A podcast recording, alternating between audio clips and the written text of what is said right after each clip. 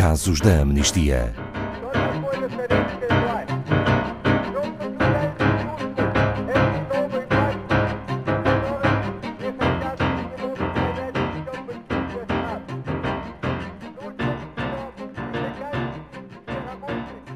Depois dos ataques de 11 de setembro de 2001, o governo dos Estados Unidos da América iniciou o que viria a ser conhecido como Guerra ao Terrorismo, com consequências a nível global.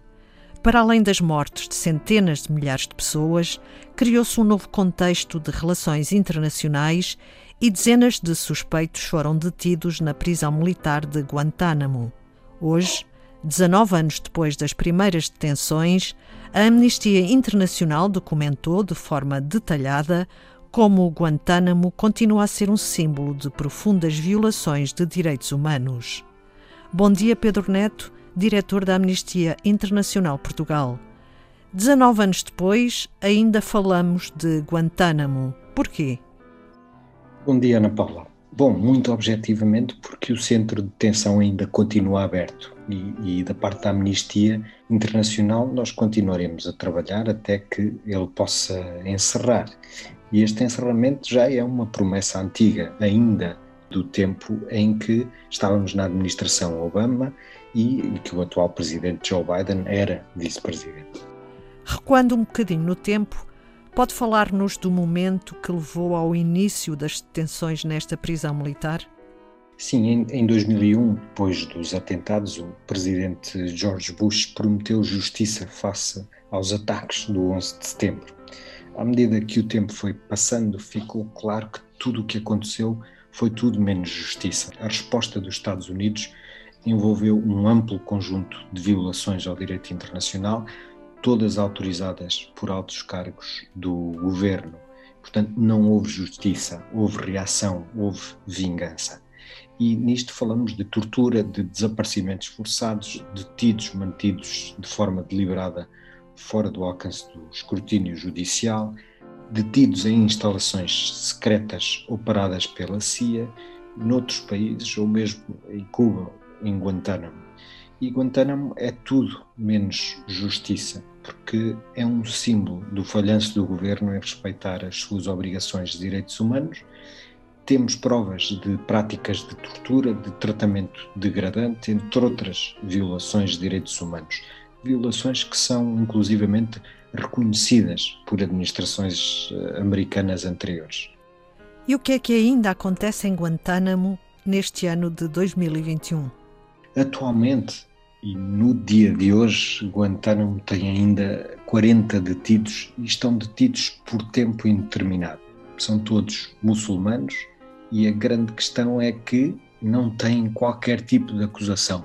Tantos anos depois, não foram acusados de nada, muitos foram torturados pelo governo dos Estados Unidos, nenhum teve direito a um julgamento justo, nem justo nem injusto, nem foram julgados.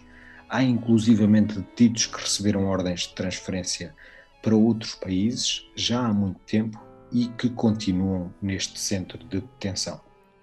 Pode dar-nos um exemplo? Sim, um por exemplo. Tofik Al-Bihani é um dos cinco detidos em Guantánamo que receberam esta ordem de transferência de que eu falava para outros países há muitos anos. Ele recebeu essa ordem em 2010, há mais de 10 anos e continua detido por tempo indeterminado.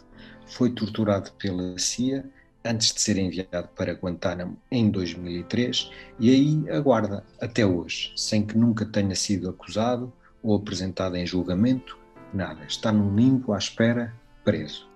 E tem esperança de que a nova administração de Joe Biden consiga fechar esta prisão militar? Sim, é algo que o próprio já prometeu em 2009, enquanto vice-presidente. E nessa altura ele disse: Vamos defender os direitos daqueles que trazemos à justiça e vamos fechar o centro de detenção da Baía de Guantánamo. E citei: Hoje estão reunidas as condições para que ele cumpra a sua palavra. Tem eh, maioria no Senado, na Casa dos Representantes e com a sua própria vontade talvez possam definitivamente fechar Guantánamo. Mas se fechar Guantánamo, será que podemos considerar que se fez justiça? Não, infelizmente não, mas esse é apenas um passo, um dos primeiros passos que se pode dar agora. No nosso relatório, o que publicámos sobre este assunto há relativamente bem pouco tempo, nós referimos a importância de reconhecer os erros e de um compromisso genuíno com a verdade, com responsabilidade e com reparação. Encerrar Guantánamo é um passo e a administração Biden terá, depois de começar a trabalhar em soluções que sejam legais para cada um dos detidos e para cada um dos casos dos detidos possam ser analisados de acordo com o direito internacional, seja com transferências, libertações, seja julgamentos justos, sem recurso à pena de morte. Acha que esta é uma prioridade para o presidente Joe Biden? Sim, as questões dos direitos humanos devem ser a sua prioridade e, encerrar o Guantánamo é uma delas.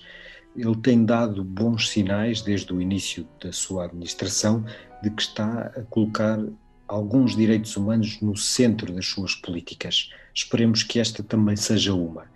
Nós vamos tentar garantir que ele não se esquece desta promessa que fez. Temos também uma petição dirigida a ele em amnistia.pt que qualquer pessoa pode assinar.